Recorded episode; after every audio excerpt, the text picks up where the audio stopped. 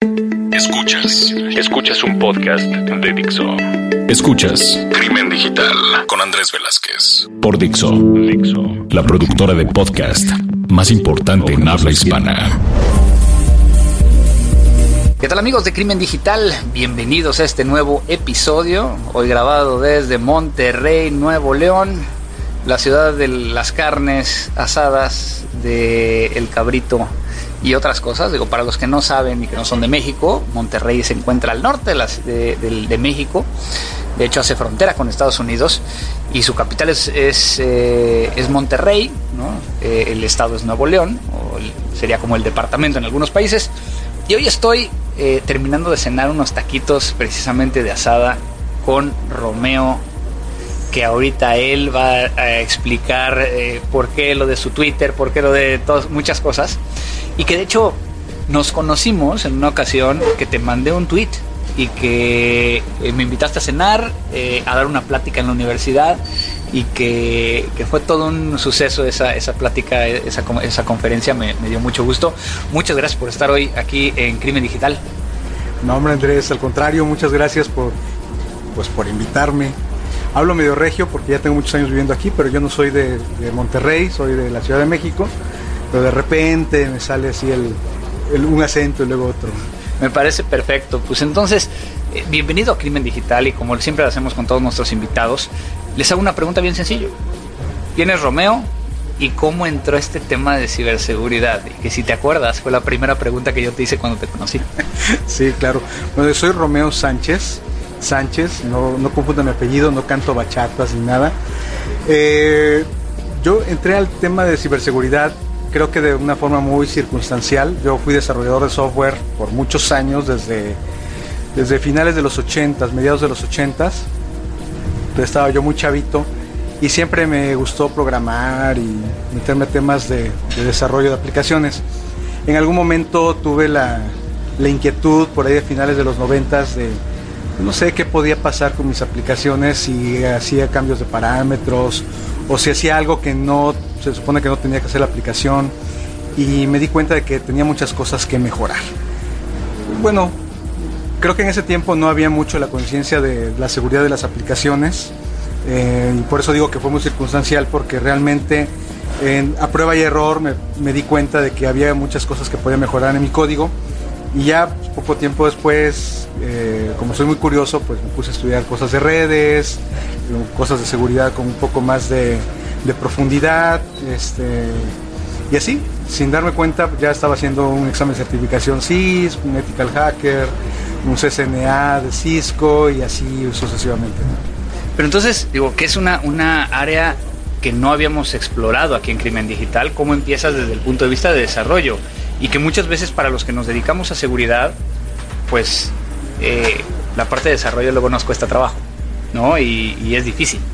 Sí, de hecho, creo que, fíjate, una, una de las de las no sé, de las cosas importantes que pasaron en mi, carrera profesional es que, bueno, yo tengo muchos amigos también en esto de la seguridad desde hace muchos años, tú eres uno de ellos, de hecho, y, pero algunos de esos amigos se dedicaban a temas de pentesting hacían pentesting de aplicaciones, perdón, de, sistemas, pero cuando llegaban a la parte de aplicaciones se topaban con pared, porque no tenían, algunos de ellos no tenían ese trasfondo de desarrollo de software y eh, a veces no entendían cómo funcionaban las aplicaciones.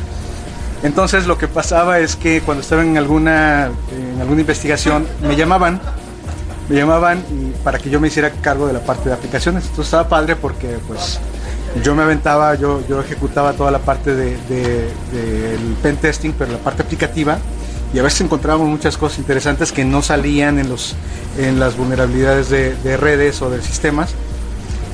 Y así fue como me di cuenta de que pues era, no sé, era, era todo otro mundo, ¿no? Entonces, esa, creo que ese, ese parteaguas fue, fue crucial porque como tú bien dices, la parte de aplicaciones no, a veces está como que separada del resto de la infraestructura, y ahí es donde nosotros podemos hacer una diferencia. Y que a final de cuentas, digo, siempre lo hemos dicho, ¿no? La gente de seguridad tiene que conocer, a lo mejor no ser un programador eh, excepcional, pero sí conocer por lo menos cómo leer un código para analizarlo. Y eso es a lo que yo creo que muchos, muchos le, le tienen miedo. Le tienen miedo a un hola mundo, le tienen miedo al código, pero en realidad bueno, es que a lo mejor si, no tienes eh, o si no, nunca te has puesto el reto de programar, pues sí, lo vas a ver difícil, ¿no? Pero es como todo, al final de cuentas todos los sistemas están, software, están construidos con software. Y si nos ponemos a pensar con un poco más de detenimiento, todas las vulnerabilidades o la gran mayoría de las vulnerabilidades eh, técnicas pueden rastrearse hasta el software. O sea, tienen un origen en el código. Entonces, pues, ¿por qué no arreglar las cosas de raíz? Ese es el punto. Acabas de decir hola mundo y eso me trae muchos recuerdos, obviamente desde que empecé a este tema de, la informática y en mi caso cibernética. Pero, pero quiero ir al, punto central de esta plática del día de hoy. Y es, a ti te dicen el señor Java, ¿no? Y, que es un, un, eh, nickname que has traído a diferentes lados que incluso los que te conocemos muchas veces así te referenciamos, te gusta el tema del café, eh, pero pues obviamente estamos en una época que decir Java ya no es lo mismo que hace 10 años. Eh, sé que, estás dando clases de, Java, ya has dado clases de Java durante mucho tiempo en, universidades y que, y que tú traías todo un tema de que Java iba a ser el futuro de todo esto y lamentablemente ya no llegamos ahí. No te voy a dejar eh, decir esa parte, pero yo creo que me gustaría centrar esta plática en, este tema de Java y seguridad. ¿Por qué, pensamos que Java iba a ser el, lenguaje de programación más seguro que existía? Bueno, eh, son muchas preguntas en uno. Sí, son muchas preguntas, pero primero voy a comenzar a lo mejor dándole crédito a quien inventó el, me inventó el apodo del de, señor Java.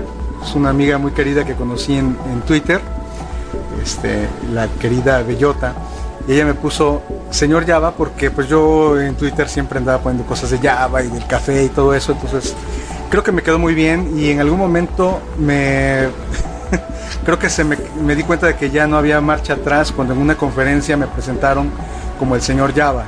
Entonces dije, no, ya, así se me queda, ¿no? ¿Cómo, ¿Cómo aprendiste Java? Ok, aprendí Java, como yo, yo, aprendí a programar como a los 11, 12 años en los 80s, ya estoy revelando mi edad, pero eh, yo aprendí con Basic, luego me fui a meter en otros lenguajes como C, C++, Pascal, etc.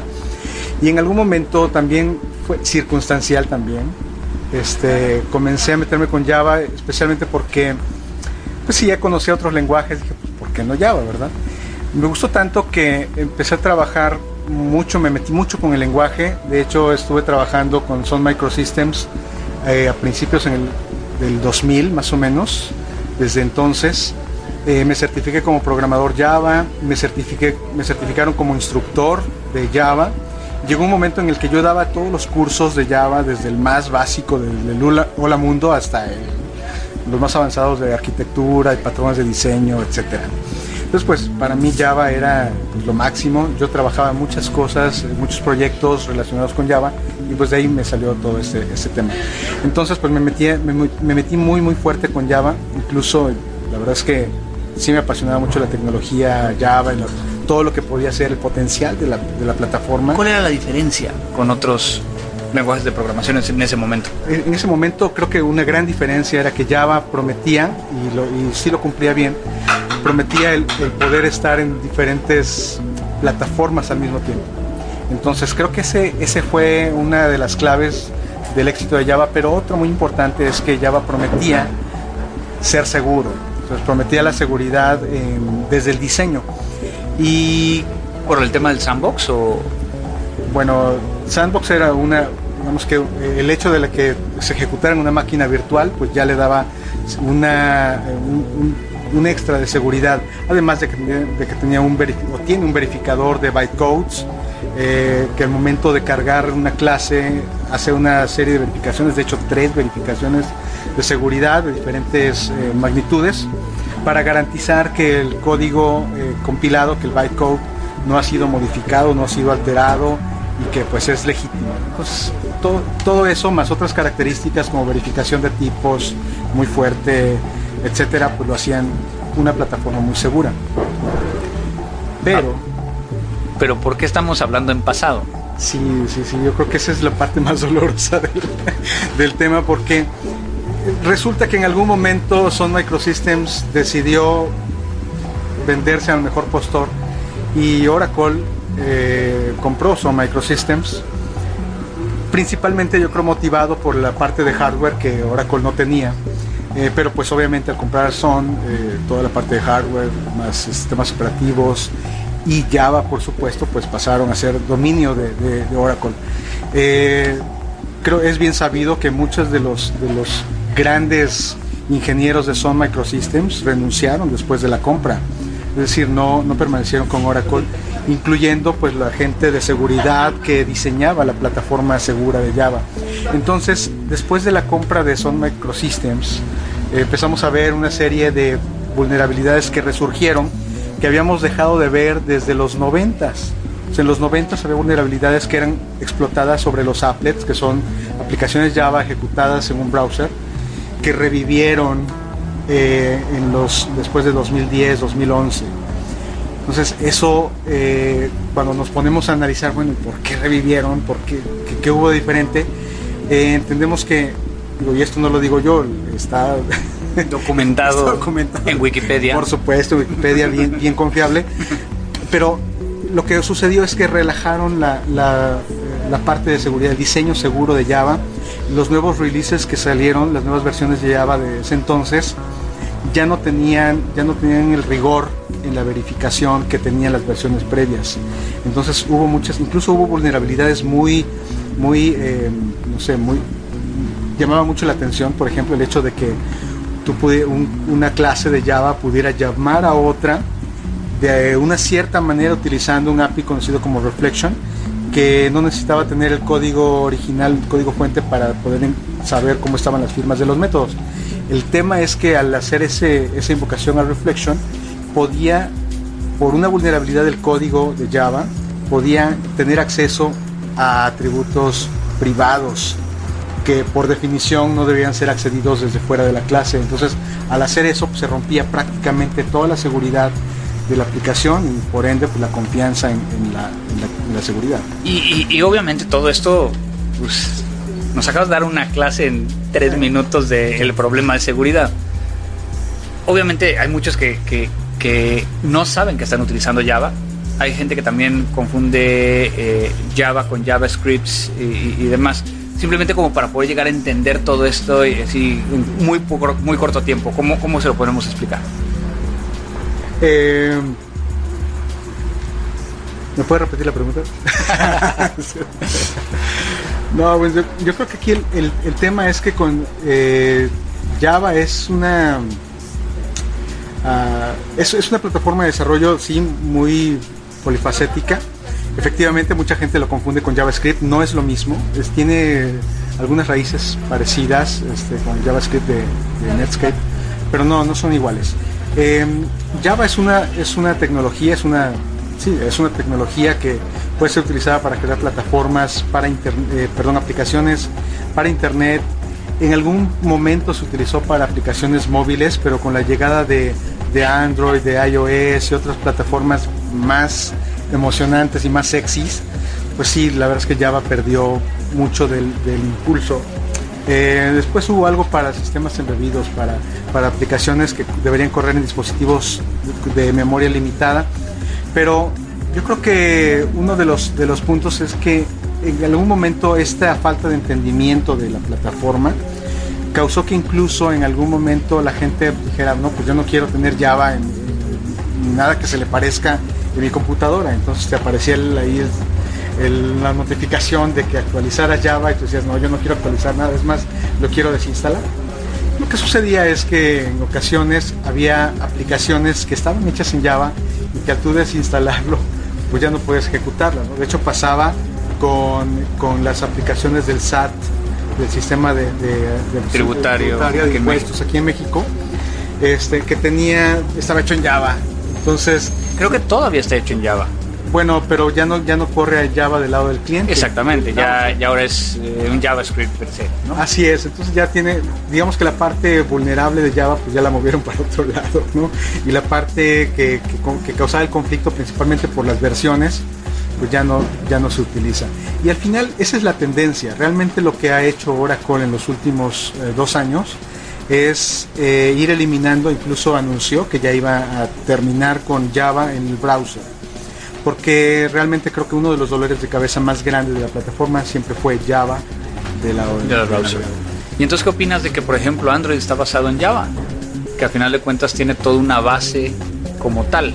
Eso, siguiendo la, ideología que acabamos de explicar, lo hace más vulnerable, menos vulnerable o con problemas? Pues mira, yo creo que aquí hay, muchas eh, plataformas que están basadas en Java. No por ese, no por ese hecho, pues ya son más vulnerables o, menos vulnerables. Simplemente tienen el Java en el, digamos que en el corazón de su, de su diseño pero en el caso de Android hay otras características que lo, que lo fortalecen también, que lo hacen más, eh, más seguro. No, no, quiero usar esta palabra a la ligera porque realmente no es que una plataforma sea más segura que otra, pero de alguna manera eh, algunas de las, de las vulnerabilidades que tiene la plataforma o que tenía, porque también hay que decirlo, pues muchas de las cosas, de los problemas ya fueron resueltos.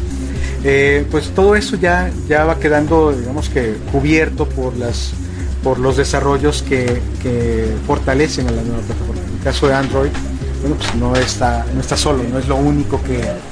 Es decir, no dependen de, Java solamente, Google ha invertido bastante también en seguridad en ese sentido.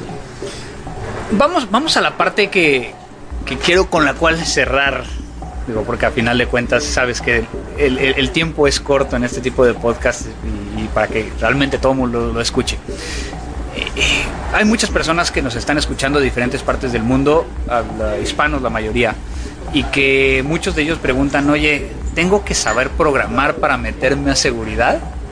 Y el otro es, ¿qué lenguaje de programación debo de saber para seguridad? Porque obviamente digo, lo, platicamos al inicio, tienes que conocer como que la ideología completa de desarrollo y por lo menos saber leer un código no importando el lenguaje en el que esté.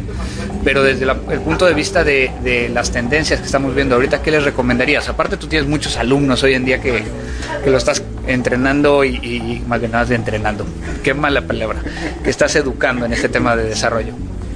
Bueno, por cierto, un saludo a todos mis alumnos presentes, pasados y futuros. Este, sí, es una pregunta interesante y algo que yo he percibido y por lo que decíamos hace rato es que sí, efectivamente muchos de los de mis colegas profesionales en seguridad eh, le sacan la vuelta a la parte de programación. Esa es una realidad. Yo creo que no es, no es absolutamente necesario que sepan de, programación para para ser buenos en temas de seguridad, porque la verdad es que hay muchas áreas. Pero es una, una ventaja, o sea, les va a generar una ventaja por el tema de la especialización, ¿no? Definitivamente, y eso es a lo que voy. Es decir, no es absolutamente necesario, sin embargo, algo que yo recalco mucho, y no por el hecho de que yo sepa programar, sino porque creo que es, como tú lo bien, bien lo dices, es una ventaja. El saber programar te ayuda mucho a estructurar eh, la forma en que vas a, organizar tus ideas, la lógica que vas a aplicar, es decir, te, te hace pensar de otra forma, eh, de una forma muy estructurada para ciertas cosas, pero sobre todo te ayuda a entender cómo es que alguien más pudo haber programado algo que en algún momento se hizo vulnerable o, resultó ser vulnerable por una mala práctica en la programación, por, ya sea por desconocimiento o por, por pues, otros errores inherentes. ¿no? Entonces yo creo que sí sirve, sirve de mucho. Yo siempre recomiendo que así en todo el arsenal de herramientas que tienen de, de seguridad, pues siempre agreguen algo de, programación. Y no tiene que ser nada complejo. Por ejemplo, pueden, pueden eh, tratar de hacer scripts con, con algún shell, con algún lenguaje de shell, no sé, con shell, bash. Eh, eso ayuda mucho. De hecho, pues es una... Eh, Creo que esa es la base, ¿no? prácticamente Creo que eso sí es un must dentro de seguridad. Es un must, pero algunos no se dan cuenta que al estar haciendo eso pues, están programando, ¿no? O sea, si tú haces un script, pues sí, mano, estás programando. ese es el punto. Yo creo que ese es, ese es algo importante. Y mira, ya que preguntas de la, del lenguaje recomendado, un lenguaje que yo recomendaría que no es Java, aclarando, ¿eh? no es Java, para los de seguridad que comienzan, quieren empezar a programar o quieren simplemente fortalecer sus, habilidades en, esto de, programación para seguridad es definitivamente Python. Eh, ¿Qué tan difícil es? No, es, es, no es difícil. Bueno, a lo mejor, a lo mejor eh, tengo sesgo porque pues, yo programo desde hace 30 años, entonces no, mejor hay un sesgo, pero te lo puedo decir, por ejemplo, con, gente a quien le he enseñado Python o, que he visto que han aprendido Python como primer lenguaje de programación y realmente la curva de aprendizaje es muy suave para ellos. Se aprende muy rápido y una ventaja todavía mayor, además de que el lenguaje es fácil de programar, no tiene tanta complejidad como otros lenguajes como Java, que sí es, tiene su complejidad. Eh, creo que una de las, de las, u otra de las grandes ventajas de, Python es que hay muchas bibliotecas ya hechas para simplemente tomar eh, provecho de ellas, echar mano de ellas y no tener que empezar de cero en todos los casos. Entonces, por ejemplo, hay bibliotecas para hacer llamadas HTTP a a un servidor remoto sin tener que crear un cliente de HTTP. Creo que, creo que se ha hecho mucha comunidad alrededor de esto, ¿no? Y eso hace que haya muchos muchos este, eh, códigos ya ahí disponibles para que lo puedas usar. Esa es otra gran ventaja, sí, definitivamente. Yo creo que la mayoría del código que van a encontrar, si es que deciden irse por Python, es en versión 2. Lamentablemente la versión 2 y la versión 3 no son tan compatibles, entonces creo que en ese sentido Python sí le, no, eh, no le siguió los pasos a otros lenguajes como, como, el caso de Java, donde pues tú podías todavía mantener cierta compatibilidad aún conversiones hacia atrás, pero tampoco es nada del otro mundo. Realmente este, yo recomendaría escojan una versión, de preferencia la más reciente, este, y empiecen a trabajar con eso, hagan pruebas. Yo creo que en ese sentido pues vale, vale la pena ser script kiddie por un tiempo, no lo va a hacer mucho tiempo, después ya te, harás profesional en eso.